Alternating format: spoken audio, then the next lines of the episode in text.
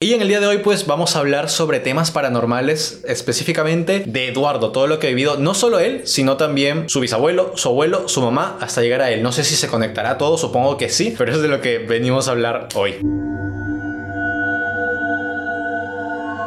Me habías comentado de que dependiendo de la rama pueden como que tener estos dones de percibir a, ciertas entidades en cierto nivel o no. ¿Esto, al menos en tu familia, ha ido por la misma rama genealógica o ha sido distinto papá, mamá? ¿Cómo ha sido? Cuenta. No, esta parte de nosotros viene justamente del lado de mi mamá. Entonces, toda la parte jala mucho de ella, desde su bisabuelo, bueno, de su abuelo materno, que es mi bisabuelo, ah, y ya llega la parte también de su papá, y luego llega ella y luego llego yo, ¿no?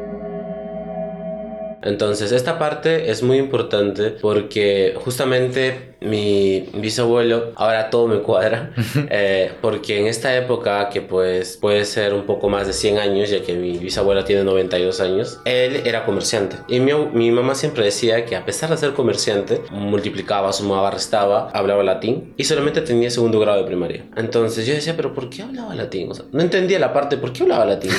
¿Cómo sabes que hablaba latín? Nunca lo entendí.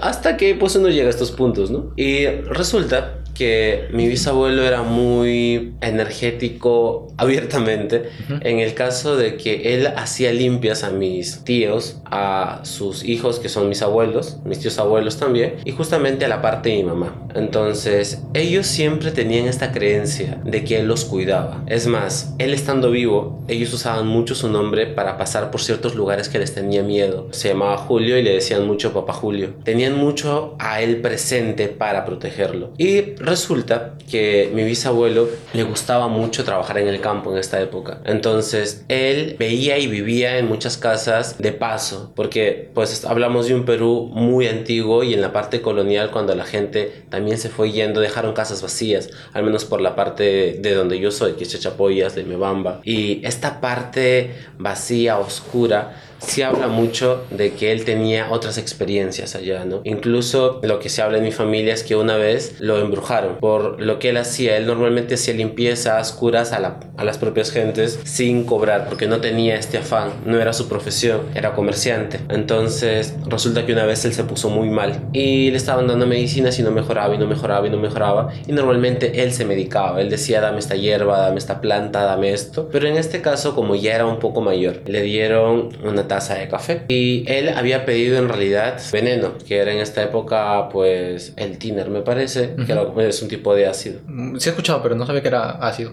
Sí. Es el ácido de las pinturas. Ah, ya, sí, sí, sí. Entonces, pero no le hicieron caso, o sea, dijeron, bueno, tal vez es demencia. y le dieron el café, pero... ¿Café en vez de tiner? Sí, porque él pedía tiner. Es normal. Le dijeron, no, mejor toma café. Cuando se dieron la vuelta, ven que la taza cae y él también cae, o sea, para atrás. Ven igual en la taza y la taza sí tenía tiner. No saben en qué momento él puso el tiner en la taza, pero él comienza a hacer movimientos raros y dicen que expulsa un sapo de su estómago. ¿Qué? Cuando él vomita algo, vomita un sapo. Y cuando lo logra vomitar, él les dice acuchillen al sapo. Fue algo que marca aún. Claro. Y dicen que este sapo era un poco grande, era casi negro. Literalmente era muy rápido y no lo lograron atrapar. O sea, salió por la ventana, pero él mejoró instantáneamente después de esto.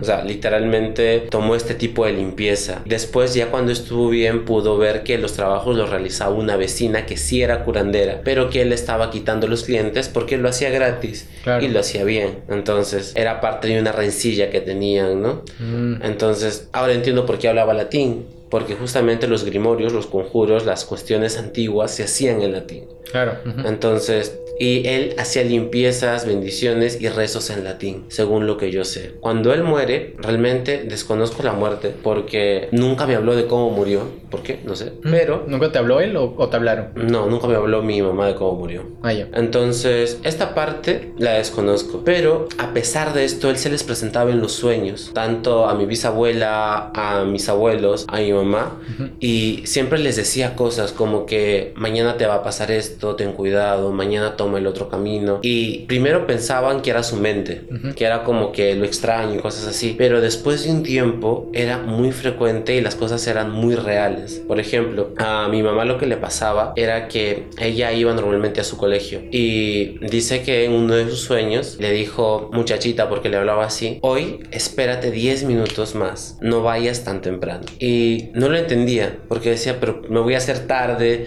¿cómo voy a llegar? Es imposible. Y mientras ella trataba de hacer las partes de su, de su escuela, salir con el desayuno y todo esto, dice que las cosas se le caían y no, o sea, no podía salir a tiempo, siempre se retrasaba, algo pasaba. Y cuando va a salir de la casa, siente que la puerta la jala. No podía salir, no podía salir, no podía salir. Y le dice a mi bisabuela, porque ellos vivieron con mi bisabuela en vez de con mi abuela, y le dice, no puedo salir. Dice, pero ¿por qué? ¿No has soñado nada? Y le dice, sí, he soñado que el papá Julio me dice que no vaya temprano. Y dice, entonces, ¿por qué estás yendo? O sea, todos le tenían como que demasiada fe. Si se apareció un sueño, era casi ley de que no tenías que hacer lo que, o sea, de que tenías que hacer lo que él te está diciendo. Claro, era como su guardián, pues. Sí, algo así. Entonces, mi bisabuela reacciona y le dice, pero ni modo, si es que no tienes que ir al colegio, si tienes que llegar tarde, pues vas a hacerlo, o sea, es por algo, ¿no? Y normalmente no podía, no salía y normalmente llegó tarde, pero nadie sabe por qué. Es muy raro. Pero no lo saben porque, o sea, llegó tarde. Sí. Porque si no, si hubiese sabido. Exacto. Bueno,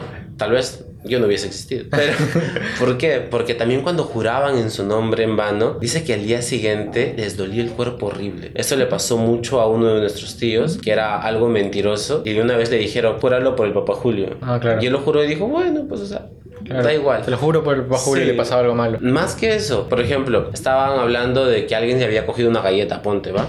y, y había sido él, entonces. Y le dijeron, ¿o fuiste tú? No. Entonces, júralo por papá Julio si no fuiste tú. Lo juró. En la noche, él soñó que nuestro, bueno, mi bisabuelo llegaba a la casa y abría la puerta de su cuarto y le decía, ¿por qué has jurado por mí si es que tú sí te has comido la galleta?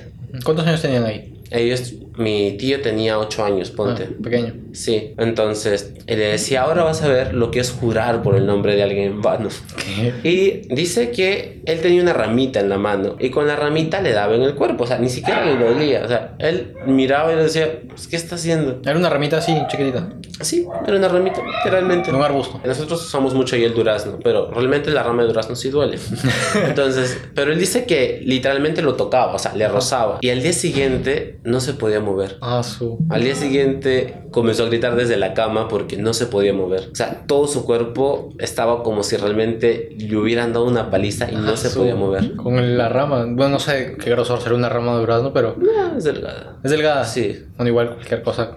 Pero era, era más el hecho de que mintió, o sea, y, Claro. ahí, y ahí es como que tuvo que decir que sí había sido él, después le hicieron como que un rezo para que le, les pida perdón, o sea, hubo una ceremonia de, de lo siento para que él mejore, porque fue como que un... Claro, o sea, no es tampoco, no es, a mí no me ha pasado, pero tampoco es que sea tan habitual el hecho de soñar, o sea, después de mentir, jurar en, en nombre de alguien en vano y que en el sueño se te aparezca esa persona, amablemente diga, ¿por qué has jurado en mi nombre? Y te empiece a, a pasar una ramita y al día siguiente, donde justo te ha pasado esa ramita, te duela horriblemente el cuerpo. Sí, es algo, como te digo, es algo muy normal en nuestra familia y es algo que él nunca dejó de aparecer hasta que, bueno, mi mamá creció, eso de los treinta y tantos ya dice que lo dejó de soñar, pero normalmente siempre estuvo y ella siempre lo ha sentido presente. Es más, ella tiene una historia de que ella iba a verlo al cementerio y en este paso que iba a ver al cementerio, las lluvias en la sierra, que es la parte de Chachapoya, son muy grandes. Entonces venía una lluvia fuerte, pero ella tenía que ir porque era el Día de los Muertos, era normal. Tenía que ir a hacer la ofrenda, tenía que ir a rezar, tenía que llegar a la, a la capilla. Y la lluvia venía detrás de ella. O sea, en esta parte donde llueve y la lluvia avanza. Claro. Es normal.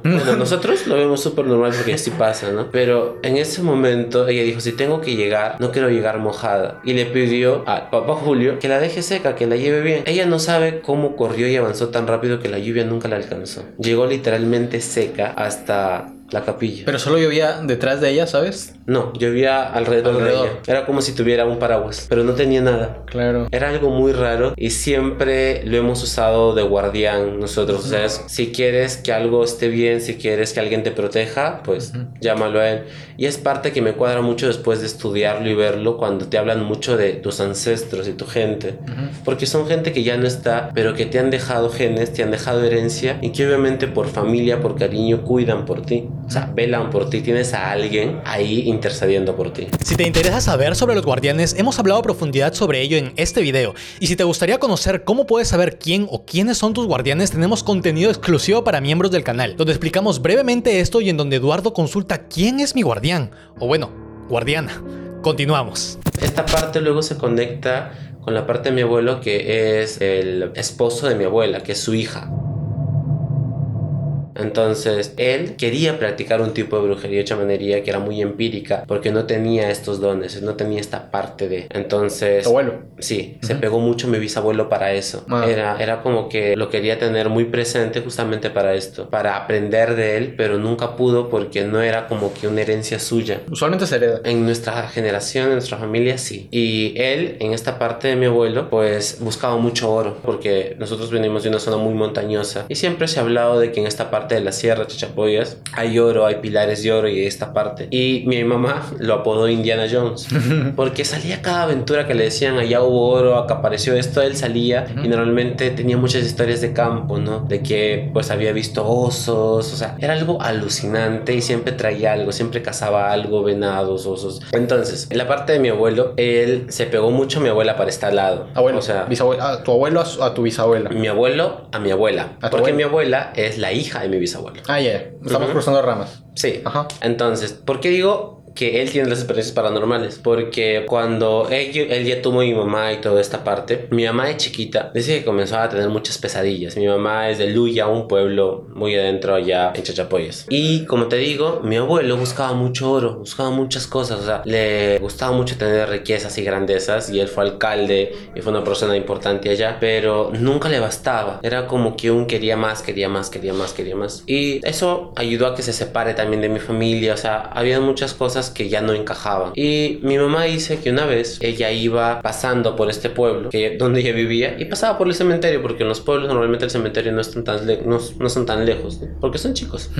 y resulta que ella ve a mi abuelo haciendo un tipo de ceremonia en el cementerio, como tipo de altar. Y ella se acerca, pero no se acerca a ver qué hace, no se acerca porque ve a su papá y quiere saludar, o sea, quiere ir a la casa y toda esta parte. Pero cuando se acerca, escucha que mi abuelo está haciendo una ceremonia con ofrendas, está haciendo una ceremonia para invocar algo. Y cuando está por hablar, mi mamá escucha que él le dice, yo te entrego a mi hija la más querida, ¿Qué? pero dame la riqueza que yo te pido. Wow. ¿Cuántos años tenía tu mamá en ese momento? Mi mamá tenía ocho. Ocho. ¿Y por qué estaba solo en un cementerio? No, ella estaba pasando, o sea, al costado del cementerio, Ajá. vio a su papá, Ajá. fue a saludarlo. Ah, como que se iba a la tienda, por así decirlo. Claro, ponte. Ajá. Entonces está, está- es un pueblo que pues el cementerio literalmente está al costado, como una bodega más. Entonces, pues sí pasa. Y ya, o sea, fue, la vio, lo vio y quiso saludar y se, se encontró con todo eso. O sea, Wow. mi, mi abuelo tenía esos extremos. Ah, Eh, se dice mucho que él quiso pactar con el diablo muchas cosas. Pero se dice que nunca se le presentó. Pero no sabemos si es que hubo caso o no. Porque después de esto, mi mamá soñaba mucho con que alguien se la llevaba. Le decía, ya es tu momento, ya es tu hora, me han ofrecido tu alma. Y es como que... o sea, son cosas que a veces... Bueno, yo digo, es una niña, tal vez se pudo haber psicoseado. Claro. Pero luego más adelante uno va viendo que no. Efectivamente, nadie sueña eso.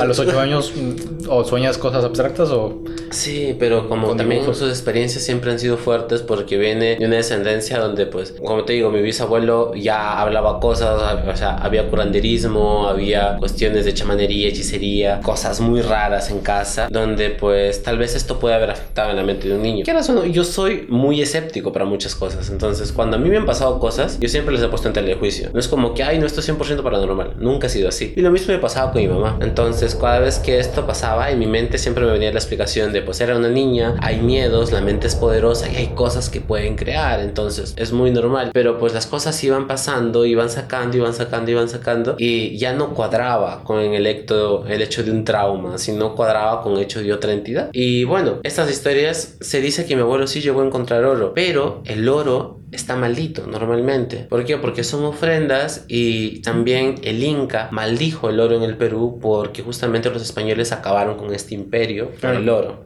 o sea, ¿el oro general está maldito o el oro que encuentras? El oro que encuentras en montañas está maldito, en mm. esta parte de acá. Eh, hablando de sierras, sobre todo de montañas porque son ofrendas a Apus. Mm, Entonces es como que cada vez que tocas el oro, hasta se habla, nosotros hablamos mucho en la parte urbana que no lo puedes tocar directamente. Y sobre todo se habla de que se encuentran huesos alrededor porque hay una maldición del oro. Hay gente incluso, porque como te digo, mi abuelo se especializó en estas cosas, se dice que hasta llevaban a una persona de borrego, ponle, ¿no? De, mula de prueba, que le decían, ya, tú lo coges y ves qué pasa. Entonces es como que había la maldición del oro de que si tú lo coges, exacto, quedas maldito. se dice, porque él iba con un tío mío, que ellos encontraron oro, pero lo encontraron al lado de una calavera. Entonces hay la cuestión energética y la cuestión también de de, un mito, de que si tú encuentras al lado de un muerto, probablemente este muerto sea el guardián del oro. Entonces no lo debes coger. Pero pues caso omiso, ambición. Ya saben, no cojan oro si se lo encuentran conjunto a un cadáver. Por más que sea muy bueno.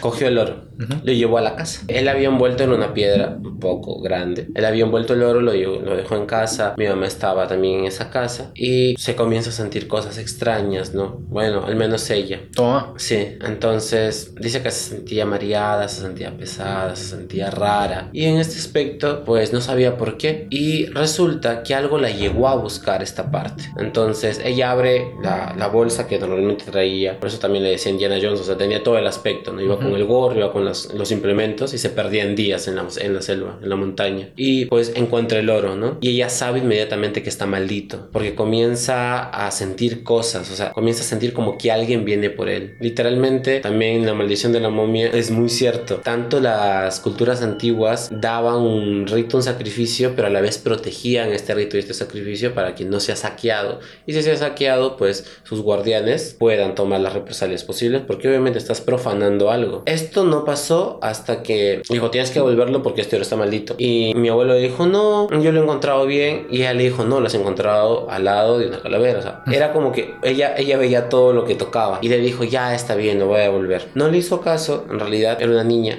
no le iba a hacer caso, era oro, o sea, hay que ponerse los zapatos. Hasta que él en la noche sueña de que esta alma, en este caso esta calavera, dice que llega y le dice, o me dejas el oro o te llevo a ti. Y algo que él quería mucho más que todo era su vida, o sea, a pesar de todo, ¿no? Y dice que se levantó eso a las 3 de la mañana y fue a dejar el oro, pero tuvo que dejar el oro con una ofrenda adicional, ¿no? En este caso nosotros usamos mucho lo que es la chicha, comida que se deja al alma, en este caso a la tumba, para que esto deje de pasar. Y normalmente se entierra y se deja más resguardado porque ya sabes que esta parte está maldita. Wow. No sabes, bueno, eso que me cuentas de que la mayoría del oro está maldita es interesante. O sea, sobre todo para los cazatesoros de TikTok, cuidado, cuidado ahí. ¿En serio no lo sabías? No, o sea, me parece interesante, o sea, porque, bueno, yo nunca he tenido la experiencia de encontrarme oro, sería genial, pues, ¿no? Pero al menos si es que alguna vez me encuentro oro o alguno de los que nos ve encuentra oro, pues tener en cuenta de que no hayan ofrendas o no hay un cadáver. Si alguien encuentra un cadáver y el costado de oro, de por sí no es buena señal. Qué miedo, sobre todo que tu mamá haya podido percibir eso. Obviamente tu abuelo no le hizo caso y lo que le llevó a pasar en la, a la madrugada. Exacto. Y ahora vamos con mi mamá, que es la parte más interesante del, del nudo, ¿verdad? Pues hablamos de los dones en este caso. Se dice que mi bisabuelo tenía el don, pero en la parte de sus hijos nunca se supo quién tuvo el don, porque no se sabe por qué, pero ninguno habló en este caso. ¿Cuántos son? Son casi ocho, ocho hijos. Ah, Pero un inciso de la anterior historia era tu mamá qué hizo después de haber escuchado eso. Te ofrezco a mi hija más querida. ahí vamos. Ah, ya. vale, vale.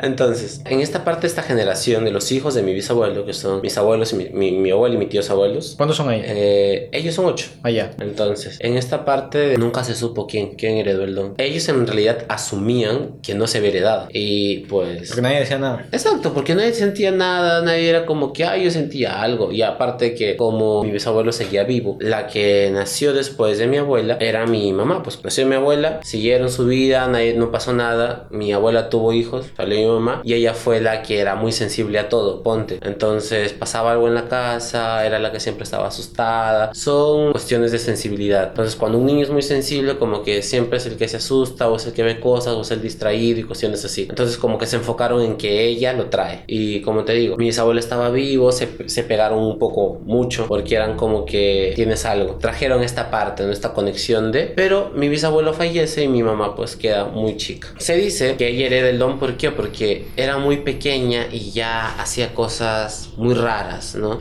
Habló muy temprano también, por ejemplo, dos, tres años ya. O sea, hablaba, caminaba y sobre todo era muy clara con lo que decía. Por ejemplo, cuentan de que ella, como vivía en este pueblo que te digo que es de Luya, dice que mi abuela salía a comprar y mi mamá sentía cuando ella estaba por venir. A pesar de la corta edad de los dos, tres años, ella sentía cuando estaba por venir. Dice que le decía a sus hermanos, le dice, ahí está viniendo mi mamá. Y nadie le hacía caso.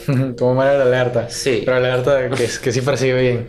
Entonces nadie le creía. Dice, y está dos casas. Esto una casa, va a entrar ahorita y entraba. Literalmente tenía una visión de dónde estaba mi abuela Pero- siempre y tenía esta eco- ecolocalización, podemos decirle, de qué es lo que está pasando. Entonces resulta que ella vivía en este pueblo de Luya, porque ella nació allá, y allá hay muchas historias de duendes. Se habla mucho de que en esta época hubo duendes. Es más, ella tuvo una amiga a la que se la llevó un duende y la pudieron rescatar y me contó que a esta amiga cuando la lograron encontrar, la tuvieron que amarrar al crucifijo de la iglesia, porque si no la amarraban, el duende la volvía a llevar. Y no recuerdo ¿A, a qué edad? muy bien. Chiquita también. Sí, también, chicas. Bueno, claro, se los llevan a chiquitos, no alguien de, de 18 años. 5 o 6 años. Y se dice que los tenían que amarrar y tenían que estar 7 días amarrados. ¿Qué? Pero Sí. ¿a qué los amarraban? O sea, Al crucifijo. O sea, no, no sé si acá hay altares, pero nosotros allá tenemos altares grandes de imágenes, ¿no? claro. Dice que le amarraban al Cristo, a, a la cruz del Cristo de la iglesia. ¿Y ahí lo dejaban 7 días? Sí. ¿Qué? Porque prácticamente el niño estaba encantado. Claro. Porque cuando lo encontraron, la, la niña, en este caso su compañera, no podía regresar a, a, ser, sí- a ser sí misma, sino que quería irse al campo, quería irse al monte, quería ir con su amigo. Mm. Entonces, y no reconocía a su mamá, no reconocía a nadie. Y en estos siete días tenían que rezar, tenían que echarle agua bendita, tenían que estar en esta vigilia todos los días, todo el día, hasta que ella regrese. Y sé que al séptimo día recuperó la conciencia y supo dónde estaba, con quién está. Y les dijo que era un niñito rubio, pequeño, que le invitó a jugar y se fue y no recuerda más. Ah. En- Y dice que en estos juegos llegan en un momento en el que juegan con una pelota que el niño tenía, pero dice que los juegos se iban poniendo más mortales cada vez. La, la llegó a meter a una cueva, después de esta cueva la llevó a la montaña. Dice que en la montaña, en los precipicios, que hay de montaña a montaña, dice que el niño saltaba, saltaba el- de, de la punta de la montaña hasta abajo. Saltaba, ida y vuelta, o sea, saltaba de lo más normal. Y le decía, tú también salta. Y dice que ahí fue cuando ella se asustó. Entonces, cuando ella se asusta, regresa y parece que ahí le encantan. ¿Por qué? Porque ella ya no recuerda más. Eso lo recuerda luego ya despertarse en el trance, pero el pueblo la buscó rápido y la encontró, porque Claro. pues si no entra en otro tipo, ¿no? Claro, su. O sea, es un- una imagen muy turbia porque es como que vas a tu iglesia del pueblo y ves a un niño ahí en el altar. Sí. Y ella es como que es normal. Allá es como un acá, Pues, la agarró el duende, ¿no? es lo que queda. Acampen. Acá no es normal, o sea, sí se, se me hace raro, o sea, y muy, o sea, muy escalofriante también ese tipo de historias, que más que todo se da, supongo que en ese tipo de, de zonas, acá no he escuchado nada similar, todas las historias de duendes que he escuchado es de, usualmente de la sierra. Claro. O de campo. Y encontrarte un niño, no sé, imagínate un turista que no conoce, van a, a una iglesia y Ay, ven, no creo que pase. y, ya- y ven a un niño ahí crucificado. Atado, atado. Ata- bueno, atado, atado. Qué miedo. Hoy estamos estrenando como se debe el contenido exclusivo y hay una segunda microhistoria en la que contamos por qué se han extinguido los duendes y cómo reconocer a uno. Sé que les encanta este tema, así que hemos separado esta parte de la entrevista principal para ser más puntuales. Continuamos. Entonces, en esta parte, pues, donde ella vivía justamente, pasa esto con su amiga, que era muy cercana. Y dice que a los días ella comienza a escuchar, escuchaba la voz de su mamá en el campo, que la llamaba por su nombre. Mi mamá en este caso se llamaba Liliana. Escuchaba que la llamaba Liliana. ¿Se llamaba se Liliana, Liliana, se llamaba, ya murió. Y dice que ella comenzó a caminar para el bosque, ¿no? Comenzó a adentrarse y cuando está por entrar, se encuentra en el camino. ¿Era de noche, tarde? No, era tarde, normal, o sea, estaban los niños afuera, ¿no? Ujú. Era casi 4 o 5 de la tarde, donde ya casi iba a anochecer. Entonces caminaba y se encuentra a su papá y le dice, pues, ¿a dónde vas? Le digo, Mi mamá me está llamando, le decía. ¿Cómo tu mamá te está llamando si tu mamá está en la casa? "Ah, Ya vamos a cenar. Y dice que igual siguió caminando. ¿Por qué? No sé. Mi mamá era rara igual. Entonces, igual siguió caminando y llegó como que a un pequeño lago. Y ella dice que la voz se escuchaba dentro del agua. Que alguien la llamaba de dentro del agua. Entonces, Ahí también tengo dudas, no sé si los duendes también hacen esta parte, porque pasa de que se ahogan niños. Y también mi abuelo dice que la siguió porque entras en un trance, es como casi el canto de sirena, ¿va? Ah, Entras en un trance, va, la siguió y la sacó de ahí. Y cuando le preguntaron después, dice que ya no se acordaba qué había pasado, qué voz había escuchado, pero que en el momento del trance ya dijo que su mamá le estaba llamando y tenía que ir. Entonces son prácticamente técnicas que usan con los niños de alguien cercano que le está llamando. Es parte de la infancia de mi mamá, que era muy normal, ponle. Entonces cuando esto qué pasa... infancia tan interesante. bueno, un poco, un poco diferente, ¿no? Pero interesante. O sea, yo solo jugaba con mis primos, no con duendes. No, en mi familia nunca te aburres. Es, es así de simple, ¿no? Es una familia de mi mamá, es muy interesante. O sea, siempre hay historias muy completas, muy complejas. Y pues a la que siempre le pasaban más cosas era a mi mamá por ser la más sensible. Justamente ya sacando la, la brecha de la línea de tiempo, que ya la llamaron el duende. Después de esto ya viene esta parte donde le ofrecen al diablo. Y comienza justamente ella a tener estos sueños, ¿no? Y pues al final ella se resistía en los sueños y rezaba. Lo que hacía era rezar, rezar, rezar, rezar, rezar, rezar. Iba, se echaba agua bendita, rezaba, rezaba. O sea, siendo una niña hacía estas cosas. Tenía ocho. Porque sí, porque justamente mi bisabuelo ya no estaba, ponle. Entonces, como que tal vez mi abuelo aprovechó la ausencia de esta protección para poder hacer esta parte de rituales, ¿no? Mm, Porque sabemos que esta parte, todo lo que se hace se puede devolver. Bueno, no había quien lo devuelva, ponle. Ya, pasó esta época donde ella dejó de tener esta parte y llegó a comenzar la época tanto del colegio como las partes de estudios, donde ella era muy inteligente. Mi mamá era demasiado inteligente, era una persona muy hábil en este aspecto. Y ella dice que las preguntas, las cosas de los exámenes se le presentaban. Era como que, por ejemplo, lo que más recuerdo, que era para su graduación ya como profesora, porque ella fue profesora, a ella se le cae un libro al frente y era un libro sobre educación peruana. Ponle. Mi abuelo también es, bueno, fue profesor. Y entonces para que ella sustente toda la parte de su metodología y todo esto, habían llamado a todo el mundo porque obviamente, como te digo, mi abuelo fue una persona importante, fue alcalde acá, fue alcalde allá, era del APRA, era muy conocido en la parte del pueblo. Y justamente le preguntan a mi mamá, le dicen quién fue el que escribió esta parte de la educación peruana. Y ese libro se le había caído en la mañana, en el desayuno, frente, leyó el libro, leyó el título, leyó el autor. Y es la, y es la pregunta que le, que le vinieron a hacer en la exposición. wow. Y dice que le pasaba con todos los cursos en el colegio. O sea, venían las preguntas en los exámenes. Era algo que ella solo abría su cuaderno para estudiar y solo leía pequeñas partes y era lo que venía. O sea, literalmente era siempre lo que venía. Entonces, en este aspecto, pues, donde nosotros hablamos de esta parte, ella ya llega a tener los 30. Comienza a los 21. Ella ya tiene su primer hijo, me parece, que es mi hermano mayor, que también ya falleció. Y ella con él no vive mucho. Entonces se lo deja a mi abuela porque tenía que trabajar, tenía que terminar las cosas. Y luego viene mi otro hermano. ¿Cuántos hermanos son? Somos cuatro nosotros. No son ocho. No, o sea, imagínate. Este hermano, que es Sandro, él sí, cuando mi mamá lo tiene, le toca a ella llevarlo a los lugares donde ella trabajaba. Y resulta que mi hermano la pasó muy mal, porque el lugar donde ella llegaba, el lugar que estaba embrujado, y llevar a un niño, que también te lo dije antes, llevar a un niño a esto- uno de estos lugares es un punto de inflexión que llega a tener justamente mucho de esta apertura energética. Y mi hermano cuando era bebé, mi mamá dice que hubo un tiempo en el que él no durmió más de siete días. Era horrible. Llegaron a un cuarto, a un pueblo, y él solo hacía llorar y llorar y llorar y llorar. Y Ah, era chiquito. sí, era bebé. Y no, no dormía, no comía, no hacía nada más que solo llorar en esa habitación. Ah, Y estaba más que cansada. Claro. Y ¿Y a dónde lo lleva tu mamá, por ejemplo? por mi mamá, eh, al ser profesora inicial, ella trabajaba en los pueblos de Chachapoyas. Ah, ya. Entonces trabajaba muy lejos. Y tanto para abastecerse de comida y todo, tenía que caminar un día, dos días para Ah, llegar sí. a la ciudad. Ujú. Entonces, era, es, era esta época donde se caminaba para todo. O sea, mi papá también, que trabajó en el campo, caminaba días, caminaba cinco días y cuestiones así. Era como, ¿cómo, cómo has podido? hasta ahora se lo pregunto, ¿no? Porque, ¿cómo te da el físico? Claro. Y pues normalmente dice que la gente usa coca, pero él no lo usaba. Pero los campesinos y esta parte de la gente usan coca, ¿no? Y bueno, ella lo que le pasa eh, en este aspecto, en esta casa, en este lugar en, en concreto, dice que, bueno, pues está cansada llega, es más, dice que mi hermano casi casi se desmayaba de tanto llorar y era el momento donde pues ella podía descansar. Ah, hay que ser realistas. claro.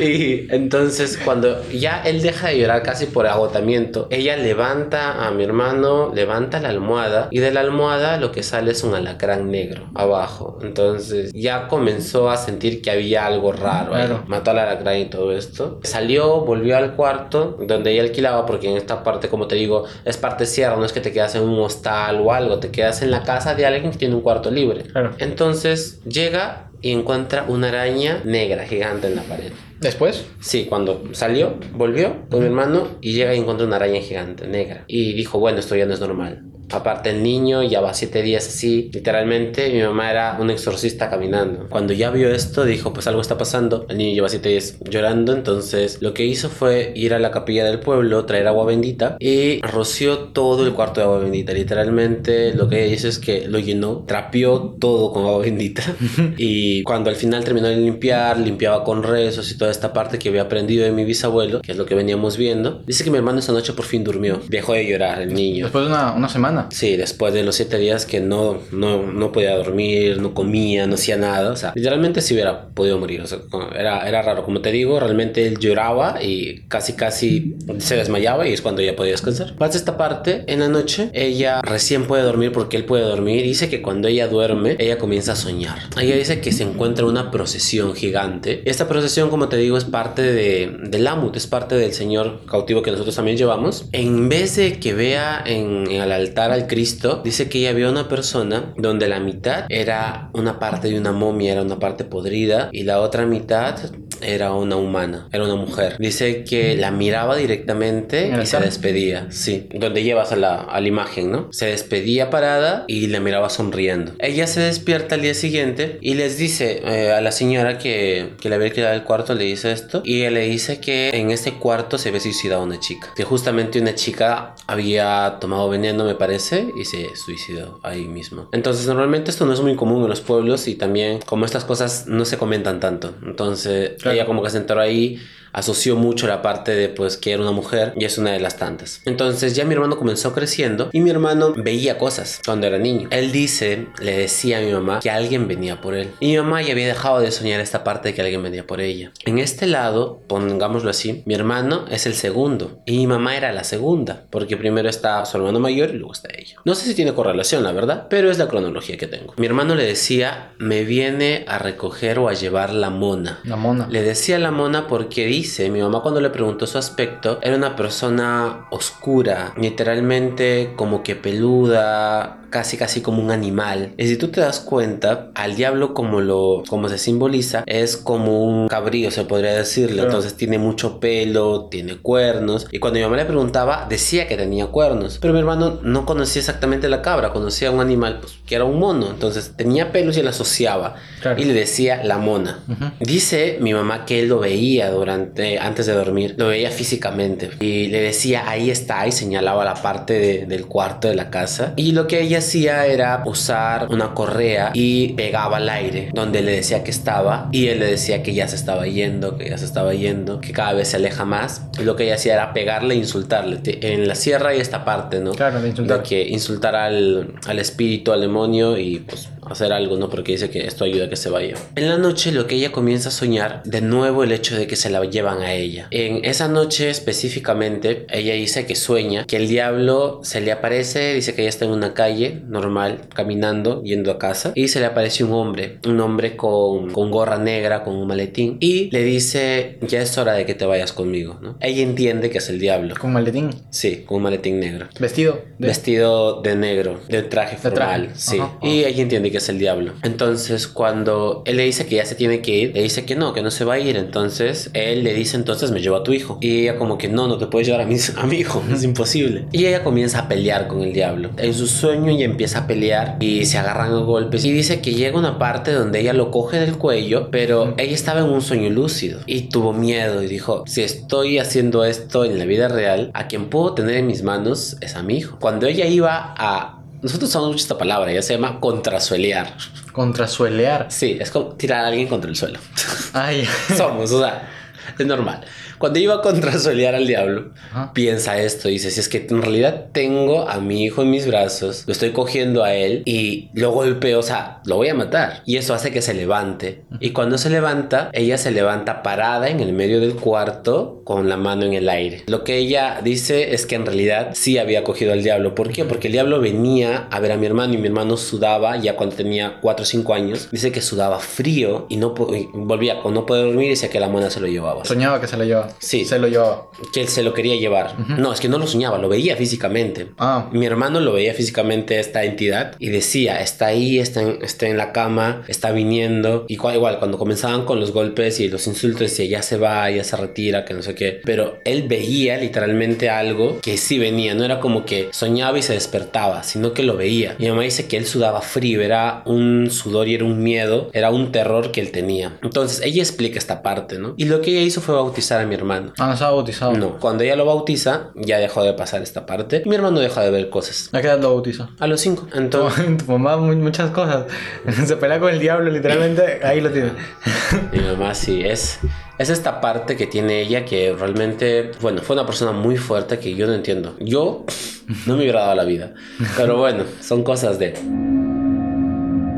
Cuando ya llega mi, mi otro hermano, que es el tercero, ya vivíamos nosotros en Chichapoyas, ella aún tenía la parte de Cocachimba, ¿no? Y ella llega a vivir ¿La parte de qué? eh, en Cocachimba, ella tuvo este lado de trabajo, Ah, ya. que es justamente el lado para ir a Gokta, no sé si conocen, pero es una maravilla. Y dice que pues mi hermano, en este caso el tercero, iba aún con él, lo cargaba, iba con mi otro hermano, con el segundo, el mayor sigue viviendo con mi abuela. Entonces, pues en estos pueblos, él tampoco se la pasaba tan bien, no podía dormir, y siempre se hablaba de que Gokta estaba encantado, o sea, siempre se decía, porque justamente una maravilla del agua, naturaleza, siempre trae algo, ¿no? Aparte de duendes y esta parte. Entonces yo con mi hermano solamente nos llevamos dos años, por lo tanto quedé embarazada después del año, quedé embarazada de mí y ya decide ir a Chichapoyas, ¿no? Que es donde yo nazco. En esta parte con mi embarazo, ella estaba durmiendo y mi papá, mi mamá ya tenían un gimnasio en esta parte. Resulta que pues tenían juguetes, mi hermano tenía juguetes obviamente de niño y sonaban pues esta parte, ¿no? De teclados y esta cosa. Dicen que cuando dormían, cuando ya estaban durmiendo, los juguetes sonaban. Los juguetes comenzaban a sonar, escuchaban risas de niños y cosas así. Como te digo, ya con todo lo que le pasaba para ella, lo más normal era eso. Entonces... ¿Para tu papá también? Bueno, mi papá creo que se fue acostumbrando al, al tiempo, ¿va? Pero no sé, mi papá sí es un poquito más miedoso. Pero con mi mamá, lo que ella hacía, se levantaba a media sonámbula, dice, agarraba el juguete, le sacaba la pila y lo dejaba y le decía al fantasma, ahora jode, pues. dice que se volvía a dormir, dice que escuchaba de nuevo al juguete sonar, ¿Qué? a pesar de que no tenía pila. Y era como que ya estaba cansada. Y Ah, lo que pasaba en el gimnasio era que las pesas se movían en la noche. Era como si alguien estuviera entrenando. Dice que subían y bajaban las pesas, las rodaban, ajá. Y yo siempre le decía, estos fantasmas estaban en forma. O sea, porque yo para ponerme a mover pesas a esa hora no la hago. Pero siempre pasaba en la madrugada. Y mi hermano eh, tenía fotos también en el gimnasio, se le encantaba. Y lo que mi mamá pensaba era que lo seguían a él. Porque justamente como te digo, estos dones se van dando, ¿no? Heredando. Entonces, normalmente al sensible lo siguen. Pero en esta época ya había nacido yo. Y como yo era el más pequeño, no daba indicios porque obviamente estaba chico, no podía hablar. Y lo que comenzó a pasar justamente con mi embarazo, que como te digo, para mí Es una zona muy montañosa, es una zona muy bonita y es algo que también tiene mucha energía porque ellos nacieron acá, en Chiclayo. Bueno, allá, en Chiclayo. y esta zona de la costa, quieras o no, eh, hablamos de apus y cosas, no hay esta energía andante. Entonces, yo al ser de esta zona, de este lugar, me gusta mucho tener esta energía de. Y cuando ya nazco, los inicios de mi infancia, mi mamá cuenta que yo veía cosas y le decía cosas que realmente no podían haber pasado, ¿no? Ha sido la entrevista más larga hasta el momento. Es una historia paranormal que viene de familia en familia y es la más extensa que tenemos en el canal. Según lo que has escuchado de las generaciones pasadas de Eduardo, ¿qué crees que sucederá durante su infancia? Deja tus teorías en los comentarios, deja un like si te gustó y suscríbete para más historias paranormales. La segunda parte sale este viernes, así que activa la campanita para que no te pierdas de nada. Si llegamos a los 500 likes la subo ese mismo día, si no el viernes como todas las semanas. Tenemos más de 70 historias en nuestro canal, así que te darte una vuelta por ahí. Esto ha sido todo por hoy, así que nos vemos en una próxima madrugada.